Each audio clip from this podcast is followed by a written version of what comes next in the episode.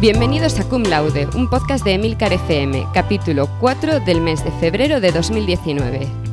Somos Carmela García y Fran Molina y queremos compartir con todos vosotros nuestras experiencias. Cum Laude es un podcast mensual en el que hablaremos de la vida académica, lo bueno, lo malo y lo que nunca se cuenta. Y en sí este mes vamos a hablar de una de esas cosas que nunca se cuenta, y mi compañero Fran no sabe de qué vamos a hablar. Porque yo decidí así un poco en el último momento cambiar totalmente el guion y sorprenderlo un poco.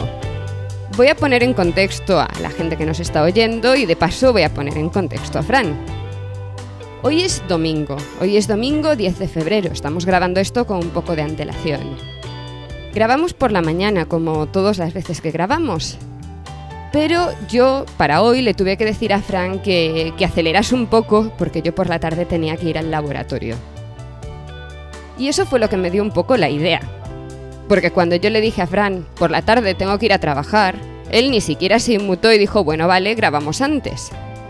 Pero muchas veces en esto de, de, la academia, y en mi caso particular, que tengo que ir a un laboratorio, es algo que es muy difícil de explicar a la gente. ¿Por qué? ¿Por qué trabajas un domingo?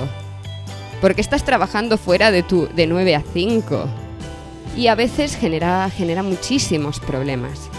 Entonces lo que quiero que hablemos hoy es eso, de, de esas sensaciones que genera el ser un académico en un mundo de no académicos y todos esos problemas de... Es que, a ver, o sea, yo voy el domingo al laboratorio porque es algo que me interesa a mí. A mí mi jefe no me ha pedido que vaya. En sí mi jefe ni siquiera sabe que yo voy a ir al laboratorio esta tarde pero es algo que hacemos por nuestro propio interés, porque no es un trabajo cualquiera. Y de ahí viene esa cosa que nos dicen muchas veces, sobre todo cuando estamos en la tesis o cuando acabamos la tesis de, pero ¿cuándo te vas a buscar un trabajo normal? Fran está riendo, a ver, dime, ¿qué opinas? Bueno, me encanta el, tema que has escogido para hoy y como eh, bien ha dicho Carmela, eh, me ha pillado totalmente de sorpresa, no tenía ni idea de que iba a ir este capítulo y me parece un tema muy, muy apropiado, conveniente para, para nuestros oyentes. E, efectivamente, a mí no me sorprendió nada que Carmela me dijera que se iba esta tarde al laboratorio, porque no me cabe duda de que es una gran profesional y le encanta su trabajo. Y, a mí tampoco me resulta extraño tener que trabajar un domingo o un sábado, porque de hecho lo hago muchas veces. Eh, incluso pues, eh, en festivos, en vacaciones, etcétera. Y, es un, por un lado, es un, algo que a nosotros, a los que vivimos este mundo, no nos sorprende, pero a la gente que viene de fuera o la gente que no está en el mundo académico le, sorprende muchísimo. De hecho, hay gente que dice, bueno, es que te ha dejado la luz del despacho encendida el fin de semana. Eh, no, no me ha dejado encendida el fin de semana, es que estaba allí trabajando. La gente eso no, lo termina de, entender. Y creo que es un, un, tema que has escogido hoy muy, muy conveniente, muy apropiado para que aquella gente que quiere meterse en este mundo pues entienda lo que hemos dicho en alguna ocasión en, en Cum Laude, que hay mucho de pasión en esto. Es decir, si realmente te gusta, pues no te supone ningún problema tener que trabajar un fin de semana. Es que creo que es un poco eso, o sea, es que no es un esfuerzo extra y tampoco es que tengas una mala planificación, porque en sí yo tengo que ir hoy porque tengo algo que quiero analizar, quiero hacerlo mañana y para eso tengo que ir hoy. Y no pude hacerlo antes, no pude dejarlo listo el viernes porque dependía de que una empresa me mandase algo que llegó justo en el último momento posible. A veces son cosas que no dependen de ti y yo suelo intentar dejar los fines de semana libres, porque también hay que tener un poco esto, el balance de la vida profesional y personal. Pero son, son cosas que pasan. Antes o después te acaba tocando en algún momento ir. Y también quiero dejar claro que, bueno, o sea, a veces te toca ir, pero también luego tienes una libertad en tu día a día que no tienes en otros trabajos. Porque yo entro cuando quiero, más o menos. O sea, otra cosa es que tengas que dar clase, que tienes una hora concreta. Pero cuando tienes que estar en el despacho o en el laboratorio, tienes mucha más libertad. Si tienes que ir a algún sitio, si tienes que ir a hacer un recado, no tienes que darle explicaciones a nadie. Te vas y vuelves cuando sea. Y eso es algo que en otros trabajos no puedes hacer. Sí, yo suelo decir que somos los que vivimos este mundo somos unos afortunados por algo que acabas de decir, que es muy importante. Eh, realmente no tenemos esa restricción horaria, obviamente salvo que tengamos que impartir clase, hay una reunión em, con, alguien, una reunión de departamento, etcétera, pero eh, tenemos esa libertad horaria que otros trabajos no disfrutan. Pero eso también es una, uh, ¿no? Una tiene las dos caras, ¿no? Por un lado es una ventaja porque efectivamente podemos en cierta medida planificar un poco nuestro día a día, pero también es un inconveniente porque a veces el trabajo pues, eh, pues te absorbe. Eh, como bien has dicho, es decir, no, no hay esa obligación, ¿no? muchas veces no tenemos esa obligación de tener que trabajar fuera de nuestro horario laboral, lo hacemos porque realmente nos gusta, porque nos, nos apasiona, es algo que eh, no nos supone un esfuerzo extra. Y como decía, yo creo que somos unos afortunados por trabajar en esto. Si realmente te gusta, pues no te importa tener que estar eh, más horas en el, en el, puesto de trabajo. Y no, es un, caso concreto el de Carmela y el mío, hay más gente. Eh, eh, yo en más de una ocasión he tenido que venir aquí un fin de semana a la universidad y, bueno, encuentras compañeros que están trabajando porque efectivamente a veces son cosas que se salen del día a día, imprevistos, que hacen que si quieres cumplir plazos, pues tengas que hacerlo.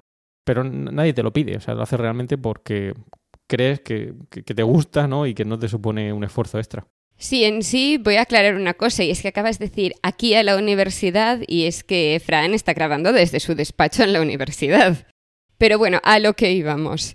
Es una cosa que nos preguntan mucho. Nosotros hemos tenido esta semana candidatos a estudiantes de tesis en el laboratorio, visitando y haciendo entrevistas. Y tenemos esa fase en la que los chavales vienen a vernos a los que trabajamos en el laboratorio y nos preguntan, nos preguntan lo que se les ocurra que suele ser esto de ¿y cómo es trabajar con el jefe? y intenta controlaros mucho y todas estas cosas. Pero también hay muchas preguntas y en sí creo que en esta ronda todos preguntaron si se nos pide que trabajemos los fines de semana y si tenemos un horario, que a qué hora tenemos que estar. Y es algo que me doy cuenta que cuando se está empezando la tesis no se tiene nada claro. Nosotros estábamos repitiendo continuamente esto de, a ver, él no te va a pedir que vengas a trabajar en un fin de semana. Puede insinuarte que hay una presión porque queremos publicar un artículo y bueno, hay que tenerlo hecho cuanto antes. Y claro, eso puede implicar tener que ir el fin de semana. Pero que en ningún momento nuestro jefe nos ha pedido a ninguno de nosotros que nos quedemos hasta más tarde, que vayamos un sábado o nada por el estilo, porque él espera que salga de nosotros y hasta el momento siempre ha salido de nosotros. Pero es que yo soy la primera que si sé que puedo publicar un artículo, que es algo que sí irá muy bien para mi jefe y todo lo que sea, pero es principalmente algo muy importante para mí, para mi futuro. Yo no voy, es que ni siquiera a dudar en quedarme hasta más tarde. O sea, yo si me voy a ir a las seis de la tarde, pero tengo un experimento que puede cambiar mi vida, obviamente me voy a quedar a hacerlo. Y sí, a veces es muy difícil saber dónde poner el límite, en qué momento tienes que parar y decir no, o sea, por mi integridad, porque tengo que seguir en buenas condiciones, porque tengo que poder seguir haciendo esto, tengo que irme, tengo que descansar, tengo que cogerme unos días libres. Que es algo que también podemos hacer normalmente. El, en el momento en el que se ha pasado ese agobio, cogerte unos días libres sin que, sin que eso sea contar días de vacaciones, simplemente compensar y descansar un poco. Hay, un tema importante que lo acabas de subrayar y creo que es fundamental para nuestros oyentes, para que entiendan este tema. Eh, realmente, mm, muchas de las cosas que hacemos aquí en nuestro día a día lo hacemos por nuestro propio beneficio. Es decir, em, a diferencia de otros trabajos que uno, pues, bueno, tiene un salario, ¿no? Y contribuye al, bueno, al futuro de esa empresa, etcétera. Aquí realmente estamos cultivando nuestro propio currículum, es decir, que lo que hagamos va en nuestro propio beneficio. Supone, como decía Carmela, pues bueno, una publicación que, puede ser muy relevante para tu futuro profesional en este mundo o, en otro, ¿no? Entonces, claro, realmente es trabajar para uno mismo. Em, ¿Qué ventajas tiene eso? Pues que bueno, que, bueno, tú te, te, marcas los límites, tú decides hasta dónde quieres llegar y si realmente merece la pena, entre comillas, dedicar un fin de semana a, trabajar. Pero hay un tema importante que también ha dicho Carmela y es el hecho de saber mm, cortar, decir, bueno, hasta aquí, porque la mente también tiene que descansar mucho tiempo en el laboratorio, como es su caso, o en el mío, aquí también haciendo, escribiendo artículos, haciendo análisis de datos o lo que sea, también requiere un poco de mm, salir de las cuatro paredes que es el despacho y relajarse, estar con la familia, con los amigos y disfrutar también un poquito de la vida, porque a mí en alguna ocasión me han criticado esto de que, em, a ver si me sale bien, yo no vivo para trabajar, eh, sino que trabajo para vivir. bueno, pues es una dualidad. Eh, yo no sé si es una cosa u otra, lo que sí sé es que realmente no me supone un esfuerzo añadido porque sé que va en mi propio beneficio, ¿no? pero también hay que saber esa, esa situación en la que uno tiene que saber desconectar de alguna manera y, estar con la familia, con los amigos, que también es necesario. Sí, un poco me quería centrar en eso. Ahora vamos a, ese, a esa parte de cuál era mi, mi idea real detrás de todo este tema, que es la parte en el momento en el que estás en la tesis. Seguro que, que si te describo dos situaciones sabes perfectamente de qué te hablo. Una de ellas es esa situación en la que tú estás trabajando y trabajando y un día te quedas media hora más y otro día ya es una hora más y vas el fin de semana y llega un momento en el que no puedes porque directamente estás, estás tan cansado que eres incapaz de hacer nada. Y eso en lo que tú haces hace que no seas productivo, pero en lo que yo hago puede ser un problema muy grave porque podemos tener un accidente muy grave en un laboratorio. Y la otra situación es en la que estás trabajando, lo que quieres hacer no te sale, y no te sale, y no encuentras la solución, y llega un momento en el que no quieres trabajar. Son dos situaciones que son muy comunes durante una tesis, son dos bajones que nos pasan a todos. La primera, yo creo que, la repetimos demasiadas veces durante nuestra vida. Eso de, no, no, la próxima vez yo, yo no voy a llegar a este punto de estar reventado. Y si llegas. O sea, lo que pasa es que cada vez te vas dando cuenta antes, pero esa situación se suele repetir.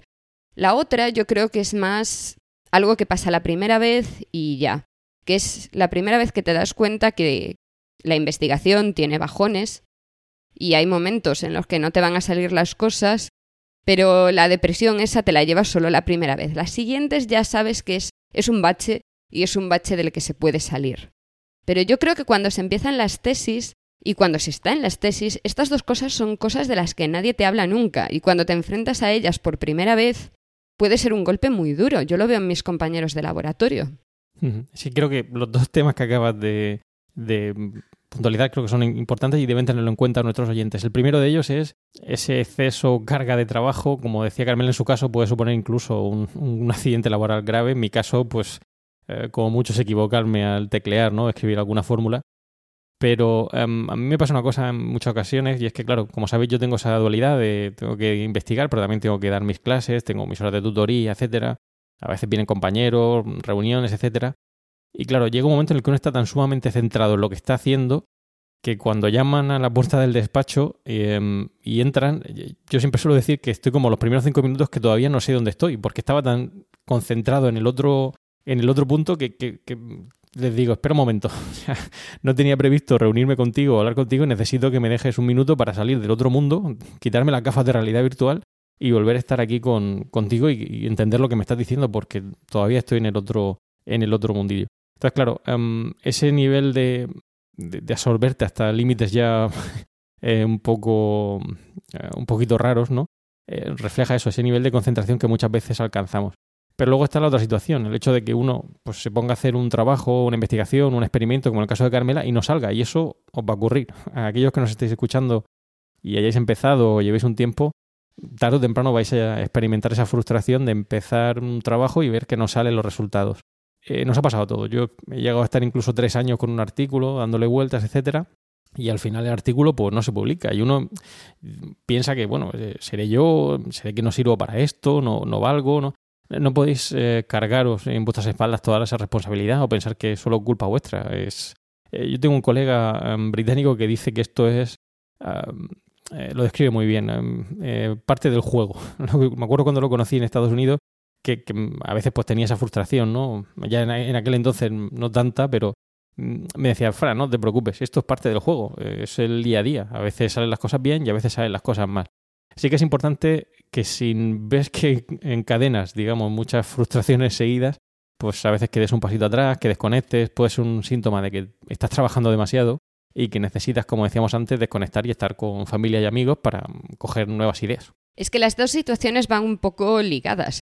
Normalmente el, paso ese de, de, quemarse, o sea, del burnout, que es esa situación en la que has estado trabajando tanto que ya no das más, suele venir justamente después, al menos la primera vez, viene justo después de esa situación en la que no te sale nada. lo nuestro es, eh, es algo que, que, es eso, como decía antes, puede, puede llegar a ser muy grave. Porque a mí al menos me, me da muy mala sensación cuando veo a estudiantes de tesis que se están quedando hasta excesivamente tarde en el laboratorio. Porque es que quiero repetir esto, es que no me ha salido, es que tengo que presentar los resultados la semana que viene y no tengo nada. Y es en plan, a ver, que nuestro jefe en ningún momento te va a decir nada. ¿Sabes? Lo estás intentando, ya está.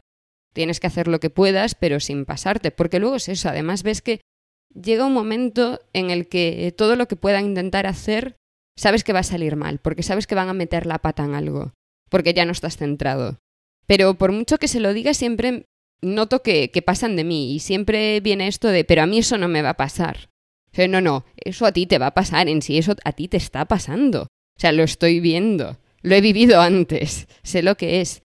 Y también esto lleva un poco a esa situación en la que hace que, especialmente a los científicos, porque somos quizá un poco más, no sé, excéntricos, em, se nos acaba viendo muy como bichos raros.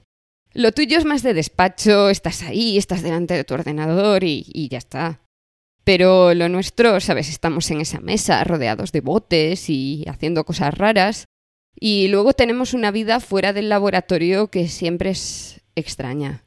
Es extraña porque, porque en mi caso, por ejemplo, tú, tú que me estás viendo la cara y sabes qué edad tengo, lo normal sería que yo estuviese en casa, casada, con hijos, manteniendo a mi familia y tal, y que estoy en otro país, yéndome de juerga con mis compañeros de laboratorio, y siempre da esa impresión de que no crecemos. Como que los científicos tardamos mucho más en hacernos adultos. Es algo que seguro que tú también tienes porque, porque te pasa lo mismo y es que estás rodeado de gente que es más joven que tú. Porque aunque tú estés en un punto determinado de tu carrera académica, ¿qué es lo que ves? Los estudiantes de tesis que dan vueltas por ahí, los estudiantes de carrera. Entonces tu vida como que se va un poco más a la vida de ellos y no a la vida que te correspondería por la edad que tienes. Yo solo veo mucho al comparar con, con la gente que estudió conmigo en el instituto, por ejemplo que cuando voy de vuelta a mi pueblo y los veo ahí con sus familias pagando su hipoteca y todo esto, es en plan, Dios, estoy haciendo algo mal. En plan, sí, pero yo me divierto más, porque yo disfruto de lo que hago muchísimo. ¿Tienes esa sensación también, como que, que vas un poco con menos edad de la que deberías? eh, bueno, eh, bueno, en primer lugar, voy a subrayar, Carmela está estupenda, yo lo estoy viendo aquí por la cámara y os puedo asegurar que tiene eh, esa sonrisa permanente en, su cara y está maravillosa y estupenda. Eh, bien, efectivamente, eh, en este mundo académico convivimos mucho con, con, gente que está con su tesis doctoral, ¿no? que está ahí metida en el día a día.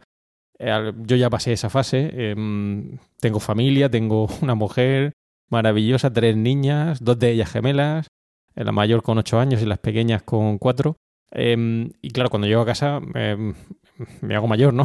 es decir, tengo que estar con ellas, tengo que jugar y, y, lo pasamos bien, ¿no? Pero Obviamente aquí en, la universidad mm, yo no estoy en un laboratorio, como ha dicho Carmela, estoy aquí en mi despacho, ¿no? Con, ahora mismo con cuatro pantallas aquí entre el iPad, los tres pantallas de ordenador, etcétera. Em, pero sí que veo, pues, pues eso, gente que está con su tesis doctoral, ¿no? Y me trae un poco la reminiscencia de, aquella época que yo viví, ¿no? De estar, pues, eh, fines de semana, vacaciones, Navidad, verano, Semana Santa, fiestas de primavera que tenemos aquí en Murcia, continuamente trabajando, ¿no? Y a veces es bueno también juntarse con ellos. Yo eh, lo hemos comentado aquí en alguna ocasión también.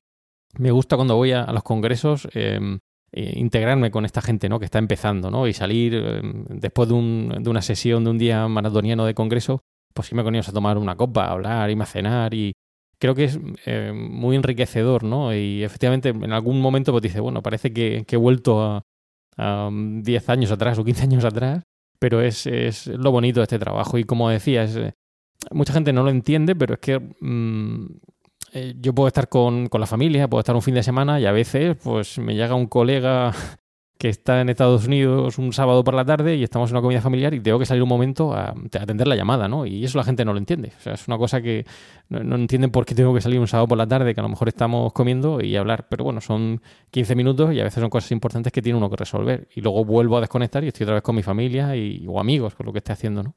En mi caso, a ver, voy a destacar dos situaciones. Una de ellas es el, los viajes al sincrotrón.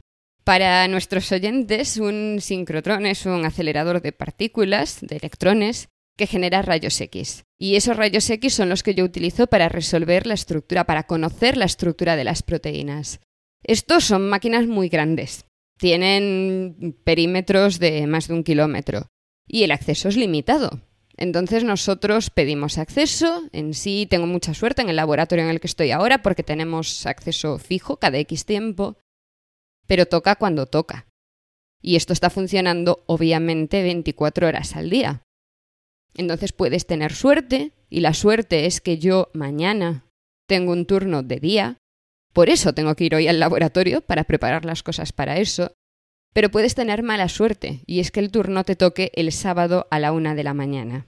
Yo no lo veo como un gran problema, o sea, el problema es que tienes que adaptar tu horario, eso, y tienes que aguantar para no meter la pata en una máquina que, que, puede pasar algo si tocas lo que no es. Pero, pero es algo que es muy complicado. Cuando yo estaba en mi tesis, para la, con los amigos no académicos que tenía en mi entorno, siempre me estaban vacilando con eso de, o sea, te estás... Porque claro, desde Madrid yo tenía que coger un avión para ir a esto. Te estás yendo para hacer un experimento un sábado a las 3 de la mañana, pero, pero te estás mal de la cabeza. Y claro, para mí el viaje al sincrotrón era siempre fiesta. O sea, yo me lo paso en grande cuando estoy allí. En sí, muchas veces cuando mi jefe busca voluntarios para que nadie vaya solo, yo estoy allí saltando de voy yo, voy yo, voy yo. La otra, la otra situación así de mundo científico que parece que nadie entiende, o mundo académico en general, es el bar. Y es algo de lo que me di cuenta cuando estaba preparando eh, la, mm, la parte de campus de la que voy a hablar hoy. Voy a hablar del campus en el que trabajo, el campus de Irgel, y según lo estaba preparando me daba cuenta de que, que, estaba centrando todo mucho en y hay cafeterías, y hay un bar, y en el bar están los estudiantes, y en el bar están los científicos. Y claro, según lo preparaba estaba en plan, pero es que, ¿qué idea voy a dar? Va a parecer que, que los científicos estamos todo el día en el bar borrachos perdidos. Que a ver, es cierto que las penas hay que ahogarlas y, en el bar la gente suele estar bebiendo y bebiendo bastante. Pero luego está esa parte de las, las discusiones en el bar. Y cuando lo estaba pensando y estaba pensando en Dios, qué mala imagen, me quedé pensando en que cuando, cuando se resolvió la estructura, cuando se mm, propuso el modelo de la estructura del ADN por Watson y Crick, la mayor parte de las discusiones que tuvieron las tuvieron en una taberna bebiendo cerveza. Y en sí, cuando ellos contaban, cuando era Watson cuenta, cuando Crick contaba la historia, lo contaba siempre con, sí, estaban, sabes, tenías la parte del laboratorio, tenías esa parte de hablar con el jefe, pero al final lo que era muy importante para el avance del proyecto, y es algo que ha revolucionado la ciencia en el siglo XX, era esa parte de juntarte con tu compañero de proyecto, sentarte tomándote una pinta o tomándote un café, un té en su caso probablemente, y estar discutiendo las cosas que tienes entre manos. Es algo que en nuestro laboratorio hacemos muchísimo. El llegada a cierta hora de la tarde, ponernos simplemente a hablar y a compartir nuestras frustraciones. Y creo que además es algo muy sano. Porque si te llevas todas esas frustraciones a casa un día tras día tras día, al final revientas. Sí, yo eso aquí no lo he visto, no lo he visto tanto, quizá también por el área en el que trabajamos, pero sí que lo he visto fuera. Sí que lo he visto, por ejemplo, cuando estuve en, um, la Universidad de Delft. Em, fue una de las primeras cosas que me chocó, ¿no? Eso de bajar al bar, ¿no? Em, terminaban de trabajar, ¿no? Y se iban allí a hablar y a veces de cosas más banales, más del día a día y otras más eh, profesionales. Y bueno, es una parte más del, de, eso, de como decía Carmela, de compartir esa frustración que a veces nos invade ¿no? de, en nuestro trabajo o a veces nos puede sugerir ideas de, de en mi caso, de nuevos eh, trabajos de investigación, en el caso de Carmela, en su campo de, de, actuación en el laboratorio. Pero creo que bueno, creo que pueden relacionarse. Nosotros, por ejemplo, aquí en, en mi área de trabajo, en, en, marketing, pues tenemos una asociación española de marketing que se reúne una vez al año en un congreso, luego hace seminarios y bueno para intercambiar esas experiencias con, nuestros compañeros. Y luego aquí en, el departamento, pues bueno, ahora vamos, recientemente han organizado una, liga de pádel ¿no? entre los compañeros, de manera que pues, se confraterniza un poquito entre todos los que estamos aquí. Esto en el mundo empresarial no es nada nuevo, allí tienen sus campos de trabajo, ¿no? Se van allí a, pasar un fin de semana y están socializando entre ellos. Es decir, es, es, parte de nuestro día a día y es bueno también eh, salir. Yo sí que soy un poquito bicho raro porque en eso me dicen que soy un poco anglosajón, en ese sentido. Yo cuando voy al bar o en este caso al comedor es eh, para comer. Eh, yo desde que entro al despacho solo salgo si es para comer, pero no soy de eh, típico de voy a salir a tomar un café o a desayunar o almorzar. No, yo desayuno en mi casa antes de venir y luego cuando vengo eh, estoy aquí en el despacho y salvo que sea para comer al mediodía no, no me gusta salir, pero más que nada por, por, eso, por tratar de, como decía antes, de compaginar esos dos mundos, porque después de salir de aquí hay que estar en casa con la familia y tengo que aprovechar al máximo el tiempo, si no luego pues, no llego, no llego a cumplir todos los objetivos. Entonces, si puedo eh, reducir ese tiempo de salir a tomar el café y lo tomo aquí en el despacho, tengo mi tetera, etcétera, pues eh, voy un poquito más rápido. ¿no? Pero es bueno, es bueno socializar y compartir con compañeros nuestras frustraciones. En nuestro caso, creo que está un poco eh, al nivel intermedio. Cuando vamos a comer, solemos intentar ir a comer todo el laboratorio juntos, aunque siempre falta alguien, porque siempre hay alguien que está muy liado en ese momento. Vamos, comemos, volvemos. O sea, a veces a los 20 minutos estamos de vuelta en el laboratorio. Hemos ser súper rápidos. Además, somos de los primeros que vamos a, al comedor en cuanto abre. Deben pensar que somos los más raros del edificio. Pero luego sí tenemos cafés, pero no vamos a la cafetería. Es lo que dices tú. Parece como que pierdes muchísimo tiempo si vas hasta la cafetería. Eh, mi jefe nos aprecia muchísimo y nos ha comprado una maravillosa cafetera para que tengamos allí disponible y podamos acceder a ella cuando queramos, sin irnos muy lejos, sin, sin perder tiempo. Y sí que se ha establecido un poco eso de que por la mañana intentamos tener una pausa de café todos juntos allí, por la tarde lo mismo. Pero es algo que varía mucho y ahí sí que sueles tener la mitad del grupo más o menos y gente que viene y va, porque se lo dices a todo el mundo Siempre hay alguien que te dice, va, sí, voy en cinco minutos, otro que no aparece, otro que ya estaba allí antes. Pero bueno, al menos facilita un poco esa, esa interacción con otra gente. Mm. Nosotros, por ejemplo, ya, digo, yo también soy de comer rápido, ¿no? A veces con compañeros o, con algún amigo aquí en el comedor, de comer en media hora como mucho, no, no perder, entre comillas, mucho más tiempo. Hay algo que no hago aquí, pero que sí que he visto también en otras universidades, y es que después de esos 30 minutos a la gente le gusta salir y estirar las piernas, ¿no? Comentar mi experiencia como fue en, Delft, que iban al cementerio dentro del campus para darse un paseo eh, y estirar las piernas. ¿Ahí tenéis esa, esa, mm, actividad después de comer o coméis y volvéis al laboratorio? Comemos y volvemos al laboratorio. Pero em, aprovecho para, unir con otro tema, que es la, actividad física. Es algo que, contaré después sobre nuestro campus y es que los estudiantes, incluyendo los de tesis, tienen el gimnasio del campus incluido en su matrícula. Los trabajadores pagamos, pero pagamos nada. Y mm, sí se nos eh, anima mucho a hacer actividad física. En sí es normal que nuestro, nuestro departamento organiza actividades fuera. Tenemos todos los años nuestro día de senderismo en verano, tenemos días de esquí en invierno, y se intenta favorecer mucho que, nos movamos en algún momento. Yo creo que, a ver, también es un poco la, la costumbre suiza, porque si te paseas por aquí, verás que mm, tú podías creer que estabas en buena forma en España hasta que llegas aquí y ves que tu forma física es pésima comparada con la media de los suizos. Y es algo que llama la atención porque vas por la calle y ves que todo el mundo está delgado. O sea, ya no te digo que no estén gordos, es que están delgados y tienen músculo. Y cuando ves a uno que dices, ah, no, ese ya, ya, tiene, ya está más rellenito, resulta que es extranjero, siempre.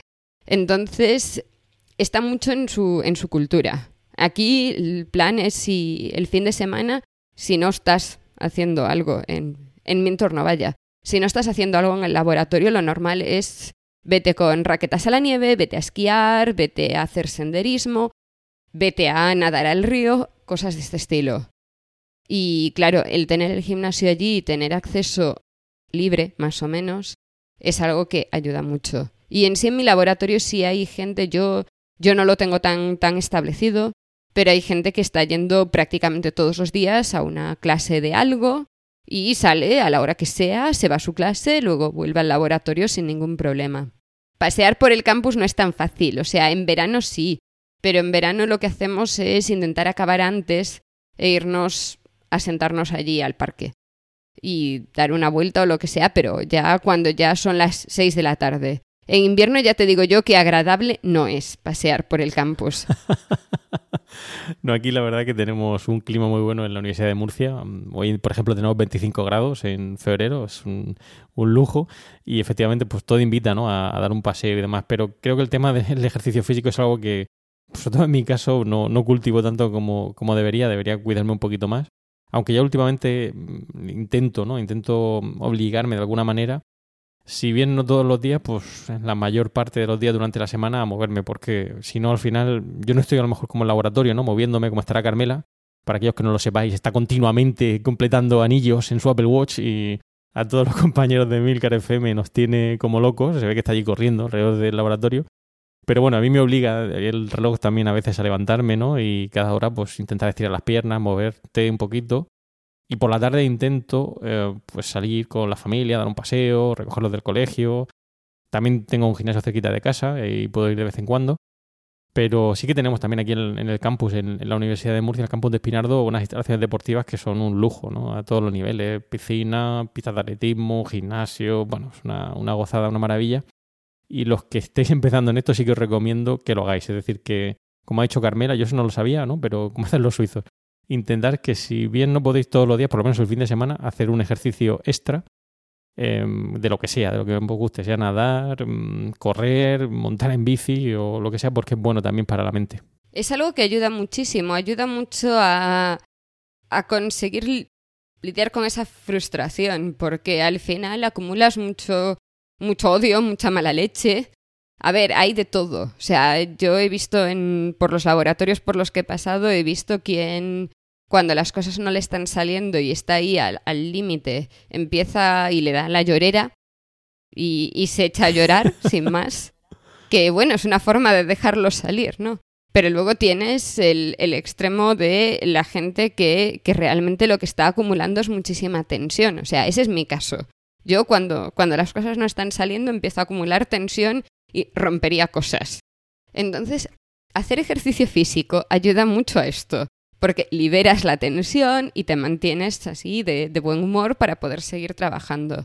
Además, al final te ayuda a estar en una forma física que te permite aguantar el ritmo, porque tú puedes regular a qué hora vas al laboratorio, a qué hora te vas para casa, pero lo que no puedes regular son las cosas que no dependen de ti. Entonces, por ejemplo, eh, la semana pasada yo estaba en un, diría congreso, pero realmente era un retiro. Era una una reunión que habíamos organizado los que trabajamos con ARN en Suiza, con los que trabajan en ARN en Austria, y nos fuimos ahí a un hotel al lado de un lago y tal, y mi semana se basaba en... Carmela se levanta a las 7 de la mañana, se ducha, va a desayunar y a las ocho y media empiezan las charlas. Tenía que tirarme todo el día en charlas hasta las 6 de la tarde, que íbamos a cenar, teníamos una pausa para comer, a las 6 de la tarde ibas a cenar, a las 8 de la tarde tenías la sesión de pósters y luego te ibas al bar y luego a las 2 de la mañana o 3 de la mañana te ibas a dormir. Y a las 7 de la mañana te tenías que levantar otra vez. Entonces, aguantar eso puede ser muy difícil. Y dices tú, ¿te puedes saltar la parte del bar? Sí, te puedes saltar la parte del bar. Pero es que esas horas de socializar en el bar es lo que a mí me están dando muchos contactos. Entonces tienes que estar ahí, tienes que hablar con la gente. Y es, es algo que puede ser muy complicado aguantar días así. O sea, yo llegué y ya estaba destrozada. Pero yo veía que algunos de mis compañeros, la gente que iba conmigo del laboratorio al segundo día, ya parecía que se iban a morir. Que es en plan, venga, mantente activo, aguanta. Sí, no, efectivamente la condición física, me estás dejando a cuadros, la condición física que hay que tener es, es brutal por eso, porque es que además son muchas horas sentado, porque yo sufro bastante de la espalda y efectivamente tantas horas sentado cuando uno se levanta es que es como que poner la espalda recta es, es un esfuerzo casi titánico, ¿no? Y hay que intentar buscar ese hueco, ese hueco para, para estirar las piernas, dar un poco. Yo lo he visto en congresos, he visto a gente académicos que en mi campo pues son eh, unos fieras, ¿no? unos gurús en, en, su área, y verlos que se levantaban a lo mejor a las cinco y media de la mañana y se iban a correr. Se ponían las zapatillas y se iban a correr, ¿no? Claro, para ellos era muy normal y yo creo que en parte mm, me reflejaba eso, ¿no? Esa necesidad de estar bien físicamente para poder rendir a nivel académico y tener la mente lúcida, porque si no luego eh, bueno, eh, luego está uno con la cabeza que no sabe realmente dónde está, ¿no? Si, está en una sesión de póster o está en una charla o está pegando cabezadas porque ya no, no, no puedes, ¿no? Con el, con el día a día. Pues eh, yo creo que podemos ir juntando todas las ideas con esto. A ver, yo lo que pretendía hoy era dejar un poco claro a la gente que nos esté oyendo, que esté en su máster, en su tesis, en lo que sea, que todas estas frustraciones son cosas completamente normales que nos pasan a todos y que todos tenemos bajones y todos tenemos momentos que son, que son muy difíciles. También que todos tenemos problemas antes o después para explicarle a la gente de fuera qué es lo que hacemos y por qué lo hacemos como lo hacemos. Que nadie nos está obligando, que hemos decidido nosotros trabajar en el horario en el que trabajamos y que en parte es que es un trabajo un poco anormal y lo disfrutamos como es. Pero también eso, que, que en esos momentos de frustración extrema hay alternativas y hay formas de, intentar salir adelante. Eh, hemos nombrado eso, el socializar con otra gente, el comunicarte con otra gente te ayuda muchísimo porque compartir tu frustración y escuchar las de los demás también es algo que ayuda mucho. Y luego esa parte de intentar mantenerte lo mejor posible físicamente. Hemos hablado del ejercicio físico, pero luego está también esa parte de la que hemos hablado ya otras veces, que es la alimentación que es mantenerse siempre lo mejor posible para que no te den esos bajones y aguantes. Tires para adelante y ya vendrán tiempos mejores. Muy bien, bueno, Carmela, yo quería felicitarte por la elección del tema, que como he dicho al principio del capítulo no tenía ni idea, estaba aquí un poquito a verla venir. Creo que ha sido una elección muy, muy acertada y, como dice Carmela, no, no os frustréis. Aquí estamos en Google para explicaros nuestro día a día y para que veáis que también tenemos momentos de bajón y, que bueno, que sigáis adelante y sobre todo no tratéis de convencer a la gente o de explicarles qué es lo que hacéis o por qué lo hacéis porque muchas veces no lo van a entender, va a ser complicado. Pues entonces lo dejamos ahí, voy a pasar yo a contaros dónde trabajo. Aparte de lo que os cuento, intentaré poner algunas fotos en Instagram para que veáis qué aspecto tiene este campus en el que paso gran parte de mi vida. Hoy os voy a hablar del campus en el que trabajo el campus IRGEL de la Universidad de Zúrich. Pero para ello primero os tengo que contar algo de la propia universidad. Lo primero y más importante es que la universidad, bajo las siglas UZH, no es lo mismo que el ETH, que es el Instituto Federal de Tecnología de Zúrich. Que yo sé que todo el mundo lo confunde y estoy harta de decir que no, que yo trabajo en la universidad. La Universidad de Zurich es la más grande de Suiza, con unos 25.000 estudiantes. La universidad fue fundada en 1833 y su centro neurálgico se sitúa en el núcleo histórico de la ciudad, en un edificio del año 1914, que todo el mundo debería visitar a su paso por Zurich. Aunque los edificios están más o menos distribuidos por la ciudad y tenemos también acceso a muchos de los edificios del ETH, Podríamos decir que a diario dividimos las cosas en el campus centro, con la zona histórica y el hospital, y el campus Irgel, que se extiende un poco para incluir también el hospital veterinario. Por esta universidad han pasado bastantes premios Nobel, siendo quizá los más famosos Albert Einstein y Erwin Schrödinger, aunque en lo que a mí me afecta personalmente me enorgullece mucho más la presencia de Wilhelm Röntgen o de Max von Laue, ellos también pasaron por aquí. Para los más curiosos, el primero descubrió los rayos X y el segundo la difracción de rayos X, que son cosas que son muy fundamentales en mi trabajo. Pero decía, yo estoy en el campus Irgel. El campus se inauguró en el año 79 y se encuentra en el Irgel Park, en la colina de Irgel. Está rodeado por dos paradas de tranvía, y una vez que entras en el parque te mueves a pie o en bici aunque también cuenta con un amplio aparcamiento subterráneo. La mayor parte de las facultades son de ciencias, aunque aquí las cosas no se dividen por facultades, esto va más como por departamentos, y los denominamos institutos, así que yo trabajo en el Instituto de Bioquímica. El núcleo central y más histórico, si es que se puede llamar histórico en algo de los 70, es un gran edificio que está conectado por las plantas inferiores, con numerosas torres. Para ir de una a otra hay que bajar a la planta G, que es la que las conecta. Porque sí, en Suiza lo normal es dar letras y no números, siendo la planta E el nivel del suelo, si es que somos un poco complicados.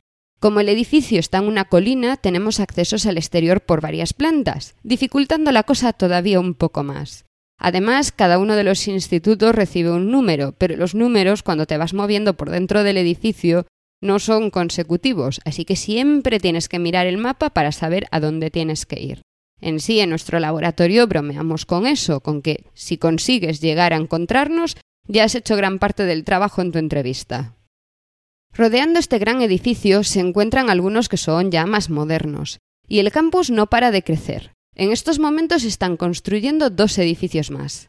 Pero no todos son institutos de investigación. Tenemos zonas de aulario compartidas para los diferentes grados que se imparten. También hay laboratorios para estudiantes y servicios varios, aunque, bueno, menos de los que nos gustarían. Para asegurar nuestra eficiencia y productividad, tenemos un gran comedor que nos sirve tres menús diferentes todos los días, tres cafeterías y un gran gimnasio. Todos los estudiantes tienen incluido el acceso al gimnasio en su matrícula, porque para los suizos el deporte es algo muy importante. Los trabajadores tenemos que pagar, pero el precio es puramente simbólico. Para poder ahogar las penas de los experimentos fallidos, desde hace un par de años tenemos también un bar, abierto hasta altas horas de la madrugada, o sea, a las 11 de la noche, en el que además se puede encontrar a diario a los posibles futuros premios Nobel. Pese a esto, la universidad, y en concreto este campus, se sitúa en muy buenas posiciones en todos los rankings de universidades sabidos y por haber. Cosa que yo, la verdad, a veces no entiendo viendo los alumnos que me encuentro. Pero es que para esas cuentas, lo que cuenta es la calidad de la investigación científica, y en eso es difícil ganarnos. De los laboratorios de este campus salen año tras año artículos directos a las revistas de mayor impacto del mundo. Y sí, a sus autores también los podéis encontrar en el bar o en el parque, porque cuando hace buen tiempo las escaleras del parque se llenan de jóvenes científicos haciendo barbacoas, comiéndose el kebab que han comprado en la esquina y bebiendo cerveza. Quizás sea esa buena vida la que ayuda al avance de la ciencia, acompañada además de un salario decente. Para que el parque sea más agradable, tenemos un pequeño lago con su puente de madera. En invierno el lago está helado y cruzar el puente es una actividad de riesgo, pero en verano hay osados que hasta se bañan en ese lago. Las laderas que rodean las facultades sirven para picnics veraniegos y para tirarse en trineo en invierno. Todo para mantener un entorno agradable para los académicos. Y para terminar, la curiosidad que estabais esperando, el búnker. Porque como todo edificio suizo que se precie, debajo de todo esto, en el nivel E de ese macroedificio y hasta el lago, tenemos un búnker antinuclear, que es obligatorio por ley. Está preparado para acoger a todos los estudiantes, trabajadores y visitantes en caso de ataque nuclear. Uno de los accesos está debajo del lago, cosa que descubrimos cuando lo tuvieron que secar hace un par de años, y los otros se encuentran distribuidos por el campo. Lo sabemos porque cuando nieva no se acumula la nieve sobre ellos. El principal se encuentra dentro del edificio. Ay, estos suizos. Son peores que los romanos. Qué miedo a que el cielo se les caiga encima. Y esto ha sido todo por hoy. Gracias por escuchar Cum Laude y esperamos tus comentarios sobre esto y otros temas relacionados con la vida académica. Puedes realizar tus comentarios o contactar con nosotros en emilcar.fm barra y los otros medios de contacto que encontrarás en emilcar.fm. Y no olvides escuchar el resto de podcasts de Emilcar FM donde podrás aprender muchos temas interesantes y de actualidad.